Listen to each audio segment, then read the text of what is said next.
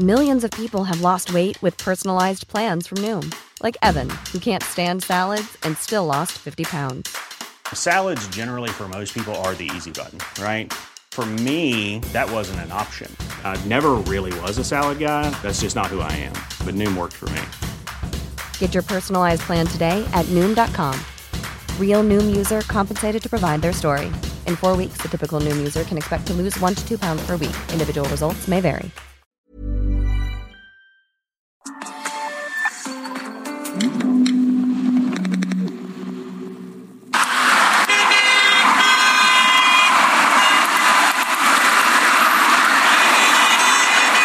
las 8 de la noche en punto, tiempo del centro de la República Mexicana, le informo a través de República H que la Comisión Ambiental de la Megalópolis anunció que a partir de las 10 de la noche, en dos horas, se suspende la contingencia ambiental en el Valle de México y usted podrá circular como lo hace regularmente con su vehículo en dos horas más a partir de las 10 de la noche. Las estaciones de monitoreo de Santa Fe y Merced respectivamente registraron 100 partículas por billón contra las 162 que registraron ayer y que motivaron la aplicación de un no circula triple por primera vez en la historia. Hoy dejaron de circular 1.7 millones de vehículos en, eh, de los 5 millones de vehículos que circulan en el Valle de México todos los días. Así que después de este, este, esta medida extraordinaria del hoy no circula triple, a partir de las 10 de la noche, en dos horas más, se normalizará la circulación en el Valle de México. 8 de la noche con un minuto. Hablemos de otras cosas porque la Procuraduría Federal del Consumidor informó que del 16 al 22 de marzo en la Ciudad de México y en algunas zonas del Estado de México, el precio de algunos productos de la canasta básica aumentaron de manera estacional, pero significativa en mercados locales y supermercados. Según Profeco, el kilo de carne de bistec está entre 100 y 125 pesos. El kilo de huevo está entre 50 y 60 pesos. El kilo de aguacate, carísimo, entre 95 y 97 pesos. Hay lugares que hasta 100 pesos el kilo de aguacate. El limón sin semilla, el precio máximo en el Valle de México, 100 pesos también. Así que hoy ir al supermercado y salir con algunas cuantas bolsas significa una pequeña fortuna para las familias mexicanas. En la comarca lagunera, saludos allá que nos escuchan a través de Heraldo Radio. Ojo, atención, comarca lagunera. A partir del lunes 4 de abril, el próximo lunes, el precio del pan se incrementará 15%. Tanto el pan blanco como el pan dulce. Todo esto allá en la comarca lagunera, donde nos escuchan a través de el Heraldo Radio. Y mientras tanto, mientras todo este escenario está así de complicado, déjeme darle otro dato. En la encuesta nacional de ocupación y empleo, el INEGI da a conocer que en febrero la tasa de desempleo en México aumentó. Poco, pero aumentó. Lo que quisiéramos todos es que pues fuera bajando el desempleo, pero no, volvió a aumentar en febrero. De acuerdo a esta propia encuesta, el desempleo al cierre de febrero fue 0.12 puntos porcentuales por arriba de lo que se registró en enero. Esto equivale, en números redondos, le voy a decir, 2.2 millones de personas, 2.2 millones de mexicanos en edad de trabajar y que hoy no tienen un empleo. Un empleo de ninguna índole en el país. Y precisamente hoy el exsecretario general de la OCDE, exsecretario de Hacienda de México, exsecretario de Relaciones Exteriores de México, José Ángel Gurría, un personaje reconocido y respetado a nivel mundial. Hoy está en México José Ángel Gurría y se reunió con diputados y recomendó al gobierno de México implementar una política de inversión extranjera estable, estable, que no cambie las reglas del juego a la mitad del camino, como lo está haciendo ahora, por ejemplo, en materia energética. Entonces, José Ángel Gurría recomienda una política de inversión extranjera estable y una reforma fiscal, porque advierte, de lo contrario, el crecimiento económico del país será incluso menor al 2%. Así lo dijo José Ángel Gurría. Para concretar estas ventajas, tenemos que tener políticas de inversión extranjera que sean atractivas, que sean estables, que sean predecibles. Esto es muy, muy importante.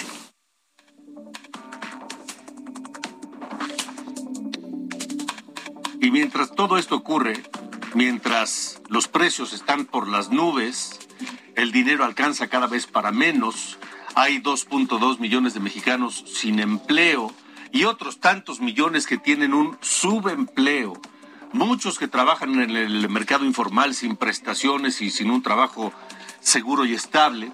Y mientras eh, todo está por las nubes,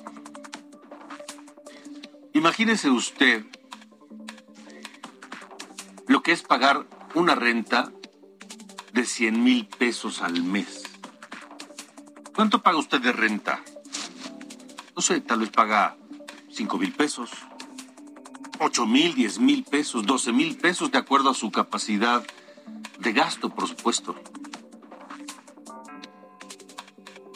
Hay quien paga 100 mil pesos de renta mensual y eso lo dio a conocer hoy el presidente López Obrador en su conferencia de prensa en la mañana.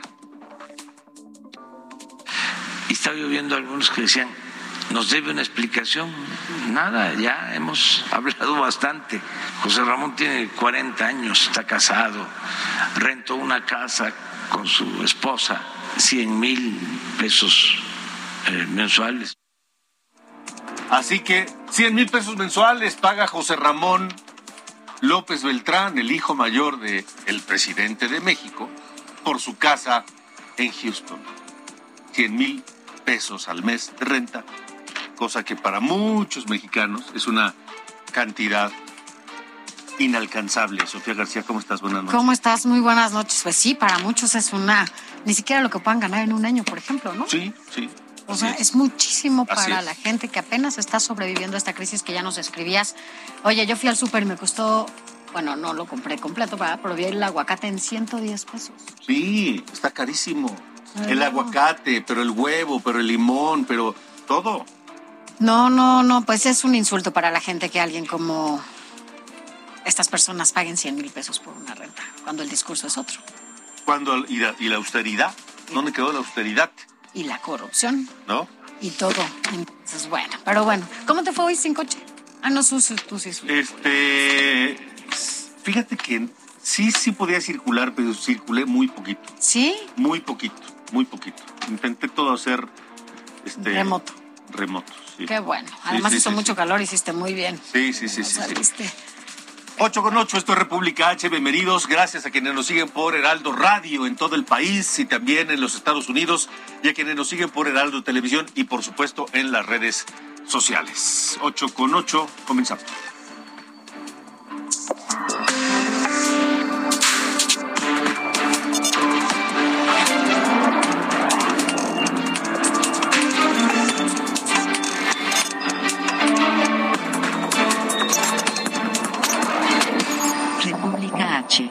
Alejandro Cacho. Michoacán, en República H.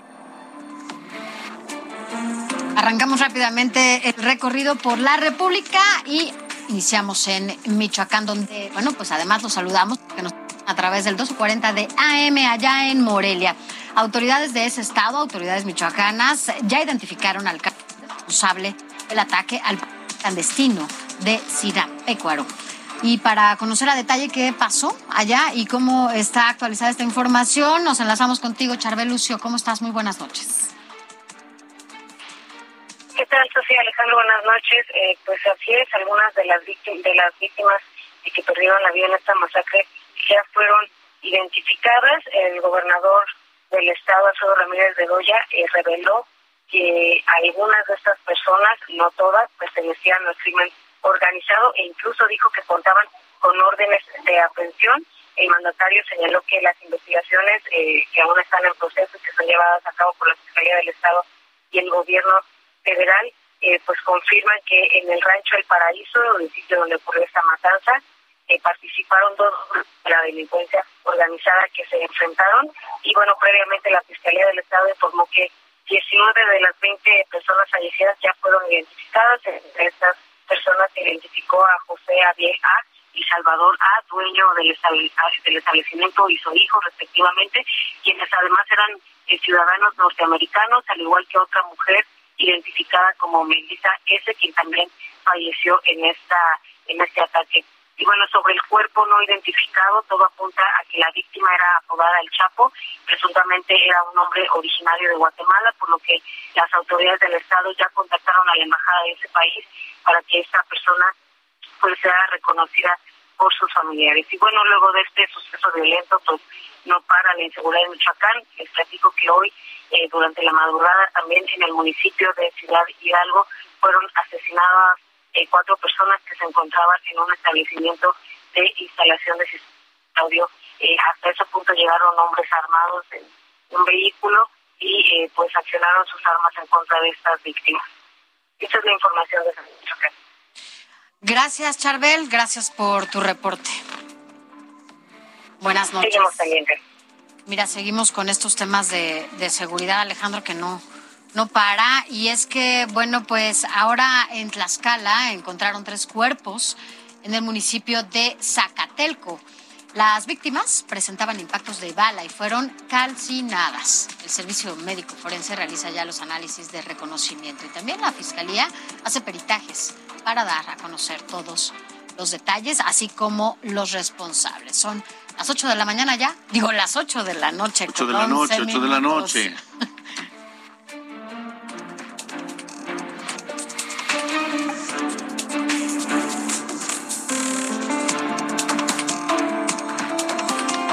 Estamos en República H. Gracias por acompañarnos a ustedes que nos siguen a través de Heraldo Radio en todo el país y también a través de Heraldo Televisión.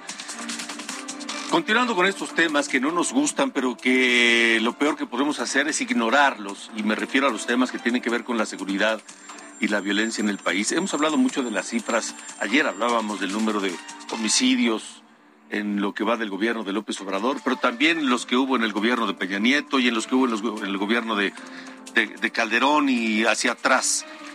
Y no para que nos sirva de consuelo, sino para. Tenemos que reconocer el problema para empezar a, afrontarlo. Hay quienes no lo quieren hacer, pero alguien lo tiene que hacer. Y una parte del problema es la, las policías en México. Las policías que en algunos lugares del país, en algunos lugares como Zacatecas, por ejemplo, han sido duramente atacadas, golpeadas por la delincuencia organizada. La organización Causa en Común pone la atención en este punto y da a conocer cifras estremecedoras de la cantidad de policías asesinados por el crimen organizado en los últimos eh, meses y años. Marilena Morera, la doctora Marilena Morera, es, es eh, de Causa en Común, está con nosotros esta noche y, tiene estos datos. María Elena, qué gusto y gracias por estar con nosotros. Alejandro, me da mucho gusto hablar contigo y con tu auditorio y precisamente como decías, eh, son datos que no nos gustan, pero no los podemos ignorar.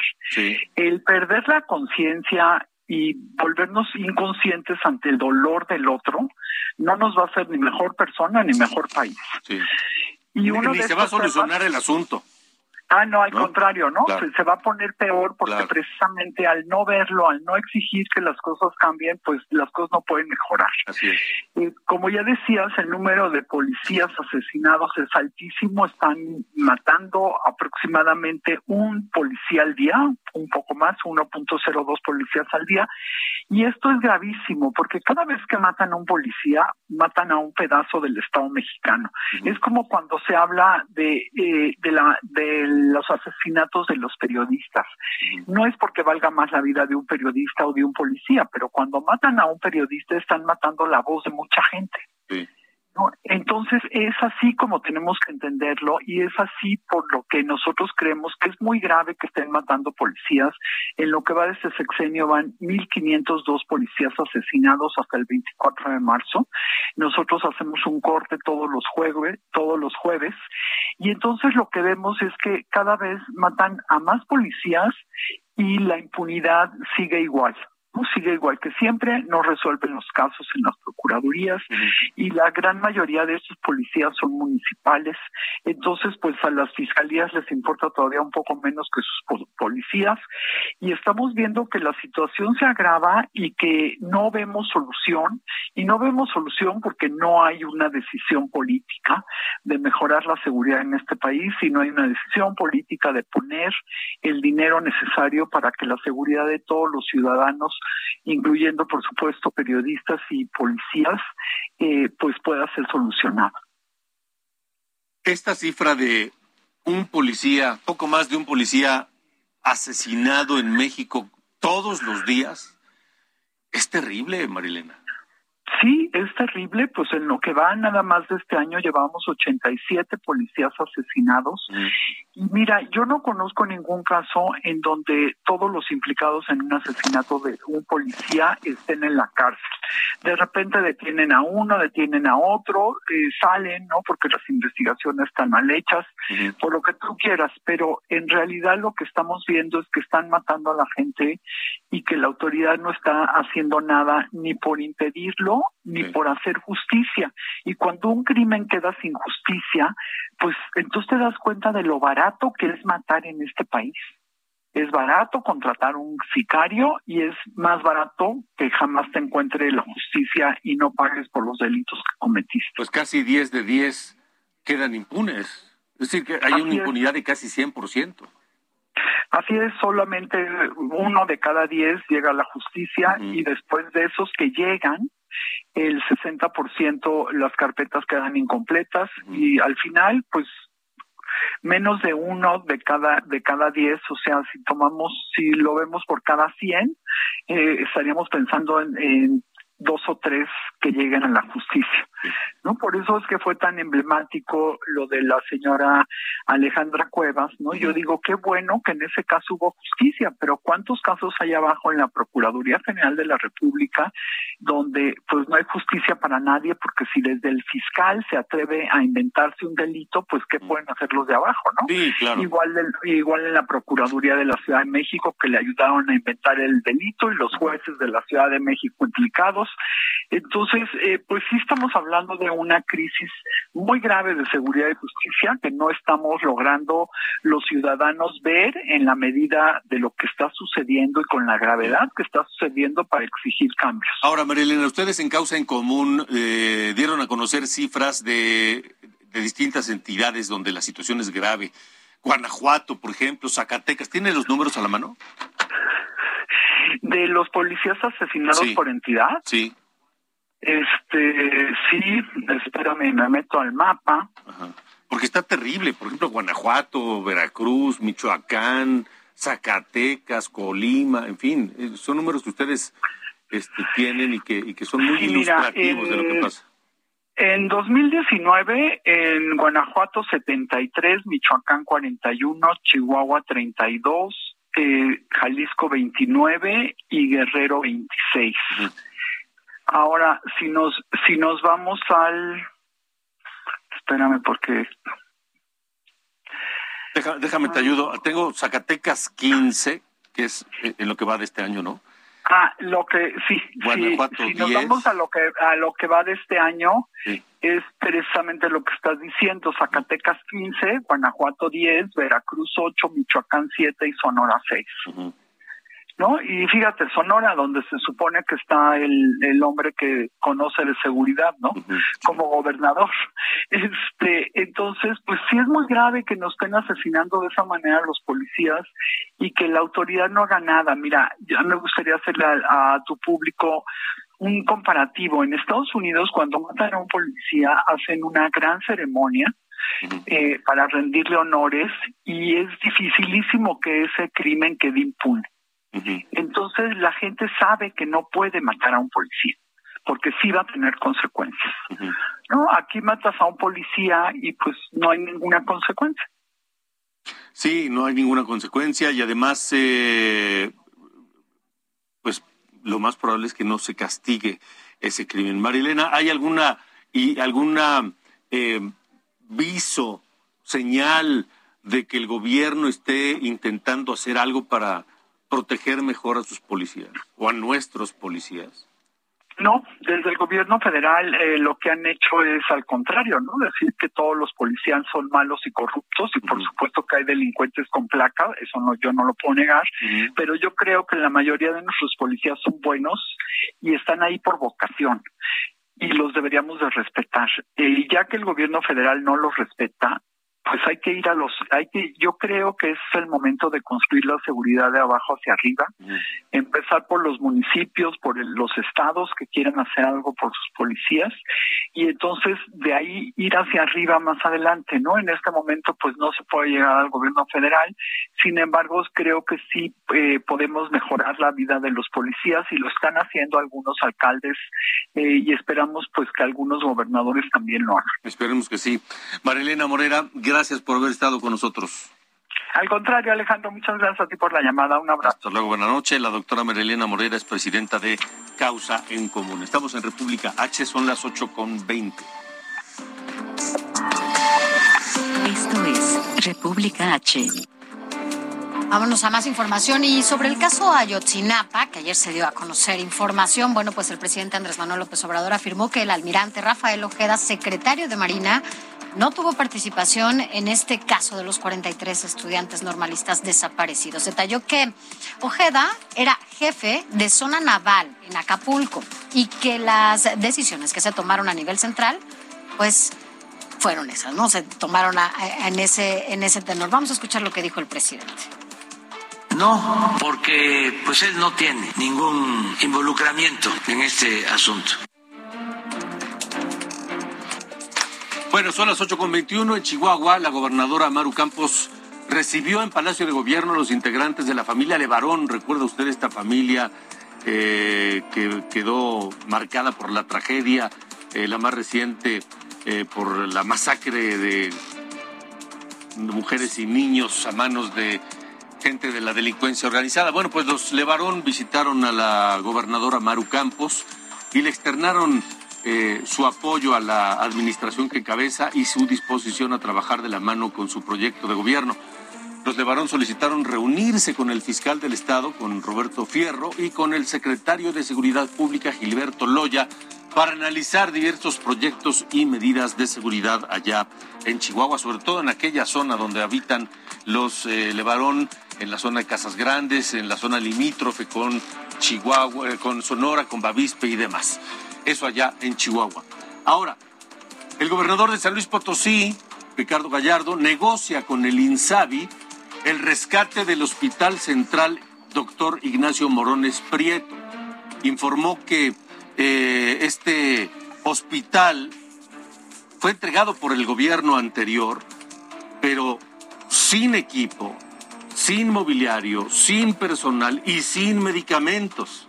Es un elefante blanco, dijo Ricardo Gallardo, quien afirmó que están en proceso ya las denuncias por anomalías en el manejo financiero en torno a este hospital.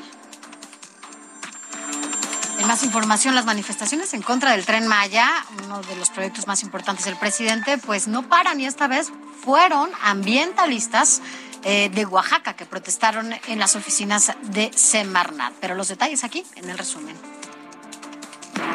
En Guanajuato asesinaron a Salvador Acosta Guerrero, quien fue presidente municipal de Villagrán de 2000 a 2003. Encontraron su cuerpo al interior de un autobús y tenía impactos de bala. Salvador Acosta operaba una empresa de transporte turístico. Normalistas de Ayotzinapa bloquearon la autopista del Sol. Exigieron justicia por los 43 estudiantes desaparecidos. Tomaron autobuses de turismo para cerrar ambos sentidos de la carretera. También pidieron que el expresidente Enrique Peña Nieto vaya a juicio.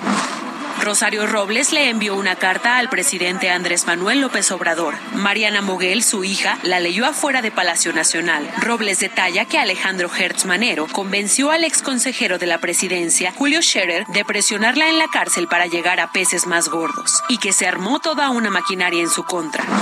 Ambientalistas clausuraron de manera simbólica las oficinas de la Semarnat en Oaxaca. Criticaron que la Secretaría permita daños al medio ambiente con la imposición del tren Maya.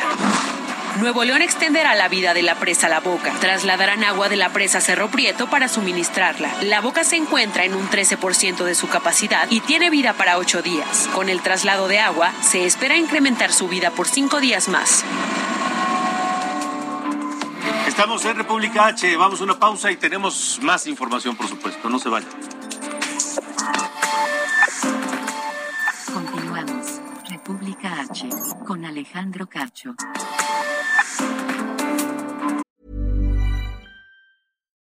Millions of people have lost weight with personalized plans from Noom, like Evan, who can't stand salads and still lost 50 pounds.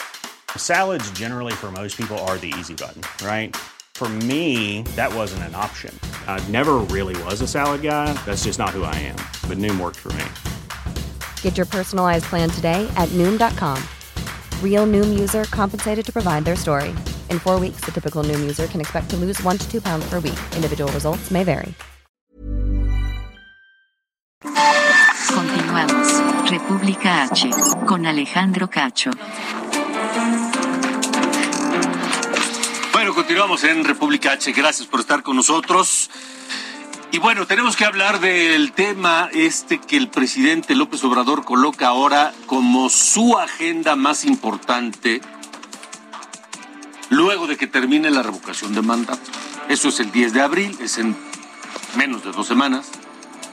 E inmediatamente después va a meter el acelerador a fondo para tener un órgano electoral como a él le gusta y un tribunal electoral como a él le gusta.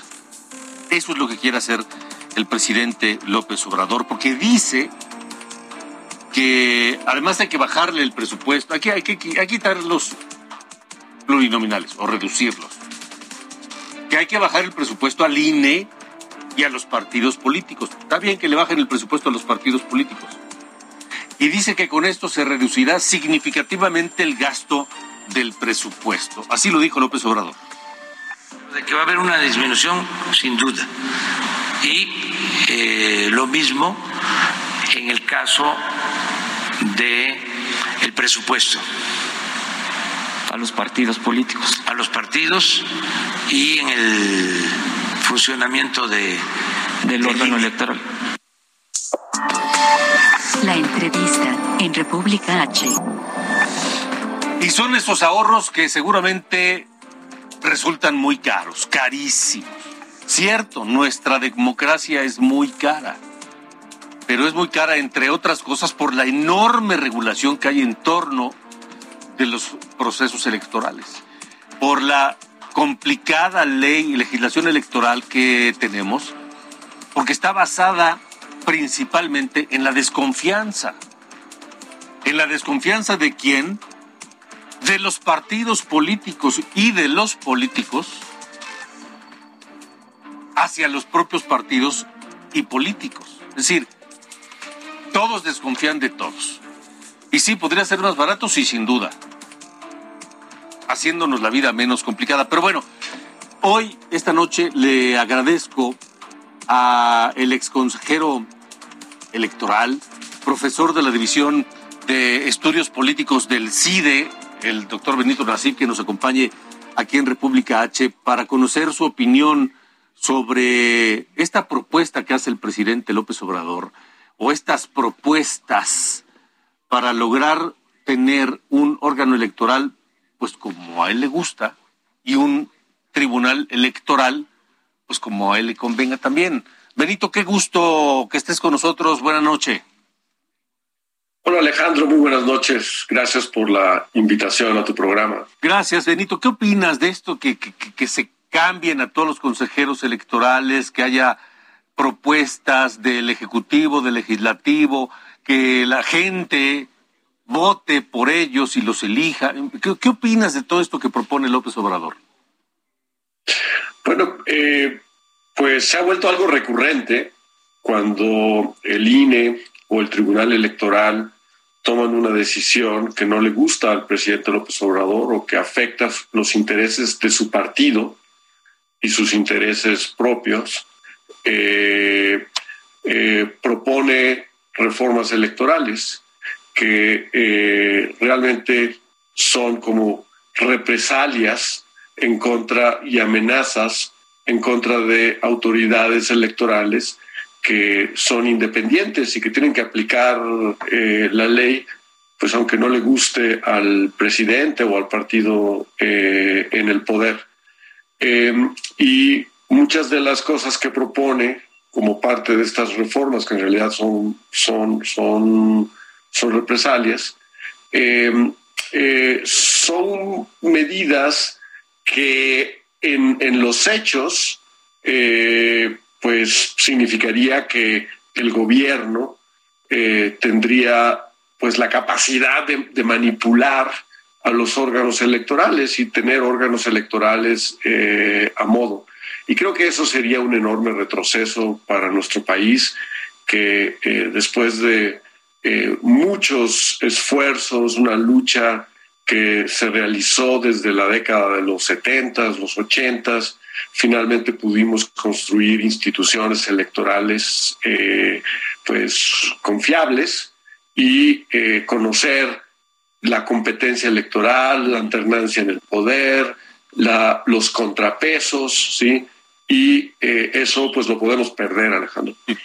Y es que Benito platicaba anoche en este mismo espacio con, con el, el doctor José Antonio Crespo, a quien también conoces, por supuesto. Y y él decía, es una trampa. Es una trampa porque en esta elección, que para empezar, quién sabe quién va a organizar esa votación que propone el presidente para que sea el pueblo quien elija a los consejeros, ¿quién va a organizar esa votación? ¿El INE? ¿El INE al que pretende sustituir el presidente? Pero bueno, eh, decía, decía, decía José Antonio Crespo, quien va a ganar esas votaciones serán aquellos propuestos que lleven el respaldo aquellos candidatos que lleven el respaldo de los partidos políticos, porque son los partidos quienes tienen el presupuesto, el conocimiento y la capacidad operativa de hacer campañas y de movilizar gente para que vaya a votar. O sea, sería más del más, más, presencia de los partidos políticos en, en esto, ¿no? Sí, es evidente que no es una propuesta, eh, digamos, bien pensada, producto de una reflexión cuidadosa a partir de la experiencia. Me parece que eh, es una declaración pues impulsiva que el presidente formula al calor del momento, eh, dadas las circunstancias que genera una decisión que no le gusta, ¿sí? porque le afecta a su partido, afecta a su, sus intereses eh, políticos. Y pues por eso eh, propone este cambio que cuando lo analizas, eh, pues la verdad es que no tiene mucha lógica, no tiene mucha razón de ser, ¿no? Eh, mencionabas hace un momento que una de sus preocupaciones es, pues, unas autoridades electorales y unos procesos electorales menos costosos. Pero lo que han venido haciendo desde que Morena llegó al poder y hizo cambios constitucionales y legales, ha sido incrementar el costo del INE con consultas que eh, no sirven para nada, ¿sí? como por ejemplo la que tuvimos el año pasado, que no, no interesó en absoluto eh, al electorado y solo tuvo una participación de eh, el 7.1%, pero costó, eh, yo calculo, alrededor de mil millones de pesos. el, pues este ejercicio promovido por el propio presidente de la República. Y ahora vamos a tener una nueva consulta, ¿sí? Eh, eh, que requiere que 30 millones, 37 millones de mexicanos y mexicanas se interesen en ella y acudan a votar el día de la elección, lo cual se ve muy complicado para que sea válida, para que tenga algún efecto legal. ¿sí? Entonces, lo más seguro es que vamos a tener una consulta que no tiene ningún efecto legal, eh, no cambia nada, promovida por el propio gobierno, que el INE ya dijo cuesta 3.800 millones de pesos.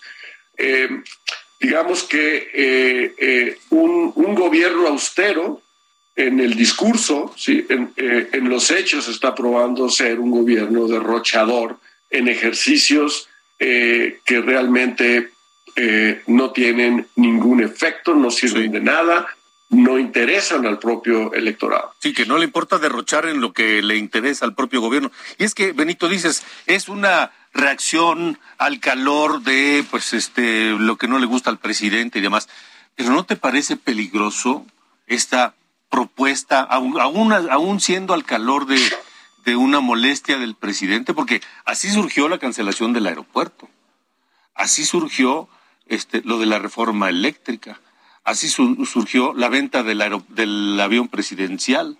Así, así han surgido cosas, lo de la misma revocación de mandato que cosas que a pesar de que no sonaban lógicas y sonaban eh, innecesariamente caras y demás, se llevan a cabo o se llevaron a cabo a un costo altísimo y sin ningún resultado práctico, solo que con la diferencia de que ahora lo que está en juego es el árbitro electoral, el INE y el tribunal. Estoy de acuerdo con lo que dices, eh, eh, Alejandro excepto que por fortuna ahora eh, tenemos un equilibrio de poderes en la Cámara de Diputados después de la elección del 2021, en la cual estos cambios ya no se pueden realizar a partir de decisiones impulsivas del presidente de la República, que generalmente van a encontrar el respaldo de su propio partido, Morena, que lo sigue eh, ciegamente, ¿sí? Eh, de los socios de Morena en el Congreso, como el Partido del Trabajo o el Partido Verde.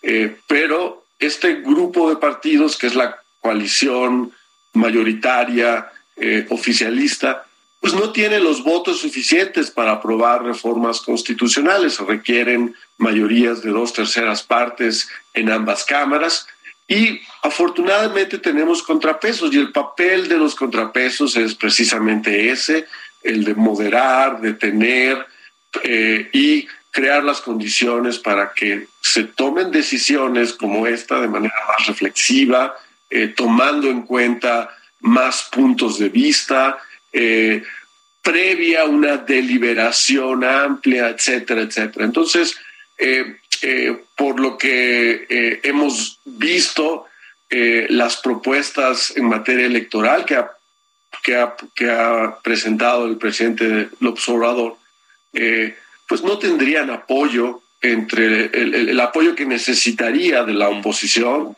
del PAN, del PRI, que necesita al menos uno de ellos para poder pasar. Y yo diría que algunas de sus propuestas, como reducir, eliminar la representación proporcional, eh, las diputaciones y las senadurías de representación proporcional, incluso no tendrían apoyo dentro de los, sus aliados de coalición como el Partido del Trabajo o el Partido Verde. Entonces, creo que en eso podemos estar tranquilos. No están las condiciones como para que por un impulso del presidente se modifique algo de tal trascendencia como nuestro sistema electoral. Pues habrá que estar muy atentos. Benito, te agradezco mucho, como siempre, tu disposición a platicar con nosotros. Gracias a ti por la oportunidad, Alejandro. Muy buenas noches. Gracias, buenas noches, el doctor Benito Nasif. Y hay información de última hora sobre eh, temas electorales, precisamente. El Tribunal Electoral del Poder Judicial de la Federación acaba de fallar en definitiva este asunto de la impugnación en torno a, esta... Eh, la interpretación. La, interpretación de la propaganda gubernamental sobre la revocación de mandato. O sea, primero aprobaron prohibir, impedir que los funcionarios públicos hicieran propaganda. Hace unos días, eh, Morena y su mayoría en la Cámara aprobó echar para atrás lo que antes aprobaron. Primero lo aprobaron en, septiembre y ahora la semana pasada lo echaron para atrás. Y entonces de inmediato todos los de Morena los gobernadores, los diputados, este, subsecretarios, secretarios, se echaron a la cargada para apoyar la revocación de mandato, evidentemente a favor del presidente. Cuando no podían. Cuando no podían. El asunto fue impugnado y llegó hasta el tribunal y ahora el tribunal acaba de fallar definitivamente diciendo que eso no es posible. Así es. Que no es, es inaplicable. Es como le dicen, confirma la inaplicabilidad. Sí. De este decreto. No aplica esta, esta modificación de la, de la Cámara de Diputados, así que no está permitido que funcionarios del gobierno, partidos políticos, eh, legisladores, demás, hagan propaganda en torno a la revocación de mandato. Ahora sí. Información de última hora. Así es, esperemos que ahora sí hagan caso, porque si no. Y otro tema importante que se está discutiendo en este momento también, no sabemos si en los próximos 15 minutos habrá una decisión, es el Tribunal Electoral del Poder Judicial de la Federación está deliberando la candidatura de Salomón Jara como candidato de Morena a gobernador de Oaxaca. Está en veremos si no ponen ahí a una mujer, ¿no? A, Susana Hart. A Susana Hart como candidata de Morena. Así es. Vamos a ver qué pasa. Estamos en República H 844.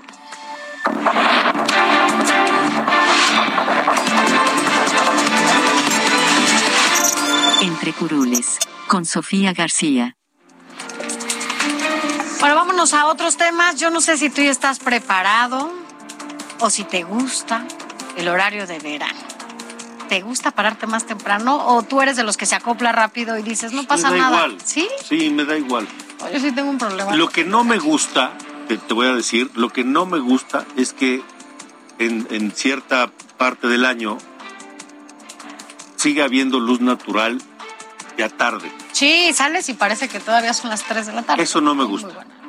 Eso no me gusta. Pero te duermes, te despiertas todo me da sin problema. Sí, sin problema, sí. O sea, no eres, no, hay quien sí se le altera absolutamente todo. Yo soy de esas. La verdad es que a mí el horario de verano no me viene bien, pero me acoplo, me acoplo y lo hago. Y es que bueno, el próximo domingo ya arranca este horario y una vez más hay esta propuesta ahora en la Cámara de Diputados para que, bueno, pues se elimine este horario. Ahora fue la diputada del PRD, Olga Luz Espinosa, quien propuso derogar la ley del sistema de horario en los Estados Unidos mexicanos, así se llama, así como el decreto por el que se establece que el horario estacional publicado oficialmente en marzo del 2002 se vaya. Es decir, lo que se busca finalmente es eliminarlo porque parece que no ha habido los resultados que se pretendían desde el inicio, como por ejemplo, pues el ahorro de luz, ¿no? La gente no ahorra la luz que se esperaba, o bien también ha habido repercusiones incluso en la salud de los mexicanos al alterarse desde el sueño y que tengan trastornos para dormir, la alimentación eh, de los niños, eh, los estados de ánimo, entre otros, que bueno, sobre todo la depresión y bueno, el riesgo que corren algunas niñas y niños cuando sobre todo tienen que salir más temprano de sus casas para ir a la escuela en zonas que no están iluminadas, sobre todo en estas zonas rurales. ¿Qué futuro le depara a esta iniciativa? Vamos a escuchar lo que nos dice la diputada del PRD, Olga Luz Espinosa, porque parece que va, va muy bien esto y se va a tratar ya la próxima semana. Estoy segura, un 95% segura, que a todas las diputadas y diputados de esa Cámara, a las 500 y a los 250 y 250, a los 500 en total, nos han solicitado la eliminación del horario de verano. Es una realidad en todo el país. Oye, y bueno, a propósito de otras propuestas que han hecho, ¿sabes quién me dijo que había hecho una? Fue este Gerardo Fernández Noroña, lo hizo en la legislatura pasada y que no pasó. Incluso, ¿sabes quién votó en contra en ese momento de esta iniciativa? Pablo Gómez, su compañero, su, aliado y todo. En ese momento votó en contra. No estaba tan de acuerdo en que se fuera este horario de verano. Pero quien también ya puso este debate en la mesa, pues fue el propio presidente, que dijo que iba a revisar a fondo si este cambio de horario había dado buenos eh, beneficios o de plano, pues no no ha dado los resultados. Y finalmente comentarte, bueno, lo que tú ya mencionabas hace rato, estuvo por la Cámara de Diputados el exsecretario general de la OCDE y la verdad es que, bueno, pues habló, habló de esta, de esta certidumbre que le debe de dar a la inversión extranjera y sobre todo que, bueno, una certeza que pueda brindar que vengan los empresarios a México y que no solamente sea pensando en un año, sino que sea pensando en los siguientes años. Le preguntaron cuando iba ya al final del chacaleo, bueno, a estas entrevistas que les hacen al final de, de su exposición que tuvo ahí en la Cámara de Diputados, que qué bueno podía decir de la administración del presidente, que qué opinaba de los programas sociales y pues nada, finalmente se salió corriendo. Eso, o sea, se rió, tenía una mucha carcajada, tenía una tenía mucha prisa y no quiso hablar de los programas sociales del presidente Andrés Manuel López Obrador. Así que bueno, por lo pronto así las cosas entre curules allá en la Cámara de Diputados. Así así las cosas por allá. Pero bueno, ¿cómo ves? Eh, vamos a escuchar lo que dijo Gurría. Parece que, bueno, vamos a escuchar lo que dijo Gurría. Lo que tenemos que hacer es eh, tomar todas aquellas decisiones que le den tranquilidad, que le den confianza a los inversionistas extranjeros, con objeto de que puedan invertir en México con tranquilidad, pero no solo respecto del año próximo, sino también del futuro a mediano y largo plazos.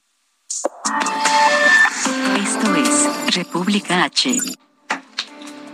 Bueno, pues eh, le decía que en este momento el Tribunal Electoral del Poder Judicial de la Federación analiza un proyecto del magistrado José Luis Vargas, que era el presidente y que luego lo desconocieron como presidente sus pares magistrados del tribunal, pero él se quedó como magistrado. Bueno, ahora él propone revocar la candidatura de Salomón Jara como aspirante de Morena a gobernador de Oaxaca. En este momento se está discutiendo. Y le ordena, en su propuesta, ordenarían a Morena a postular a una mujer para esa candidatura. Todo esto a raíz pues de la inconformidad y las impugnaciones y la batalla legal que emprendió Susana Harp. Sí, es allá en Oaxaca. En Oaxaca, pues para, para quedarse con esa candidatura. Eh, vamos a esperar a ver qué, qué ocurre en torno de este tema. Y ayer el INE le ordenó a la jefa de gobierno de la Ciudad de México, Claudia Sheinbaum, y a todos los demás gobernadores de Morena y afines, a eliminar los mensajes que contienen propaganda gubernamental prohibida durante el proceso de revocación de mandato. La jefa de gobierno, Sheinbaum, y los gobernadores de Chiapas, Guerrero, Sinaloa, San Luis Potosí, Tabasco y Veracruz acataron de inmediato la orden del INE. Hasta esta noche, hasta las 8.51, Baja California, Baja California Sur, Morelos, Sonora y Zacatecas no habían acatado, no han acatado la instrucción del Instituto Nacional Electoral. Por si alguien tiene el pendiente, México creo que va ganando 2-0. Oye, pero ¿con quién? Dime con quién está ganando. Yo ni sabía que iba a jugar. Con el, contra El Salvador, ya sería el colmo que no ganaran y no obtuvieran hasta 10-0 una vez le ganaron al Salvador. Y ¿En, serio? en serio. Y yo estaba en El Salvador en ese entonces ¿Ah, tomando un taller y yo estaba así chiquita. ah, tú estabas en el Yo estaba en El, Salvador. No, no, no, yo estaba en El Salvador y ahí estaba jugando. Estaban viendo, todo el mundo estaba el partido. Ah. Salvador, estaba El Salvador, México. 10 goles le metió. ¿Tú crees que yo iba a querer salir? Y creo que allí en El Salvador no nos quieren mucho. Pues o sea, no, no, ya no, más sal ahí. no somos muy de su gracia. No, no. A los salvadoreños. Yo mejor me quedé en el hotel. 8 con 52. Vamos a Nuevo León. Saludos a quienes nos escuchan por Heraldo Radio Monterrey en el 99.7. Daniela García, ¿cómo van los incendios allá en la Sierra de Santiago? Buena noche. ¿Qué tal, Alejandro Sofi? Muy buenas noches. Pues como bien lo mencionas, Alejandro, sigue el incendio activo en el estado de Nuevo León. Hoy se registraron rachas de viento superiores a los 70 kilómetros por hora y continuaron en lo alto de la Sierra de Santiago, lo que avivó el avance del incendio forestal. Por eso se tuvo que, se tuvo que evacuar durante la madrugada alrededor de 12 familias de Lagunillas, Mesa del Oso y El Ondable, y también se está trabajando con eh, pues protección civil del Estado, apoyo de aeronaves, y se evacuaron a 23 personas más del puerto Cebolla, Casillas, a los rayones. Ya hace algunos momentos, de hecho, el gobernador del estado, Samuel García, ha confirmado que mañana llega el avión DC-10 desde Coahuila eh, viene a operarse desde el aeropuerto de Laredo, Texas, discúlpame, para poder eh, pues impulsar el, combate al incendio en estos momentos. Es la información que tenemos esta noche. Muy bien, Daniela, gracias. Muy buenas noches. Y bueno, a propósito de estos incendios, allá en Tamaulipas, las autoridades estiman que para este fin de semana el incendio forestal de la reserva El Cielo, bueno, pues esté controlado en un 80%. Pero quien tiene todos los detalles eres tú, Carlos Juárez. ¿Cómo estás? Muy buenas noches. Hola, ¿qué tal? Muy buenas noches. Qué gusto saludarnos. Sofía Alejandro, así es, ya hay un control mayor en el incendio en el cielo. Hay que manifestar que desde el 16 de marzo se está registrando este siniestro. Afortunadamente, pues ya se tiene controlado un 80%, aunque han sido afectadas cerca de 800 hectáreas de esta reserva eléctrica. Sin embargo, el secretario de Turismo, Fernando Olivera, confirmó que pese al incendio forestal, eh, sí se va a recibir turistas en este próximo periodo vacacional de Semana Santa. Sofía Alejandra, es mi, perdón, Sofía Alejandro, es mi reporte. De acuerdo, Carlos, gracias. Gracias, Carlos Juárez. Hasta luego, buena noche. Este, sí nos da tiempo rápido de dar las cifras de COVID hoy, Sara. Venga. De acuerdo con la Secretaría de Salud, en las últimas 24 horas se reportaron 2.766 contagios y 103 defunciones por COVID-19 en México. Híjole, siguen siendo bastantes, ¿eh? Siguen siendo bastantes. Con eso nos vamos. Gracias por haber estado con nosotros hoy en República H, Sofía. Hasta mañana, Ale. Pásenla bien, cuídense mucho y descansen. Hasta la próxima.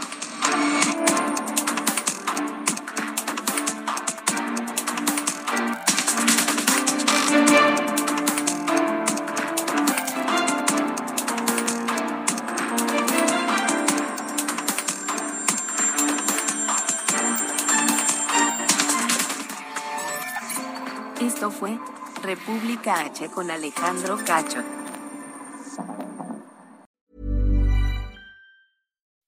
When you make decisions for your company, you look for the no-brainers. If you have a lot of mailing to do, stamps.com is the ultimate no-brainer. Use the stamps.com mobile app to mail everything you need to keep your business running with up to 89% off USPS and UPS. Make the same no-brainer decision as over 1 million other businesses with stamps.com. Use code program for a special offer. That's stamps.com, code program.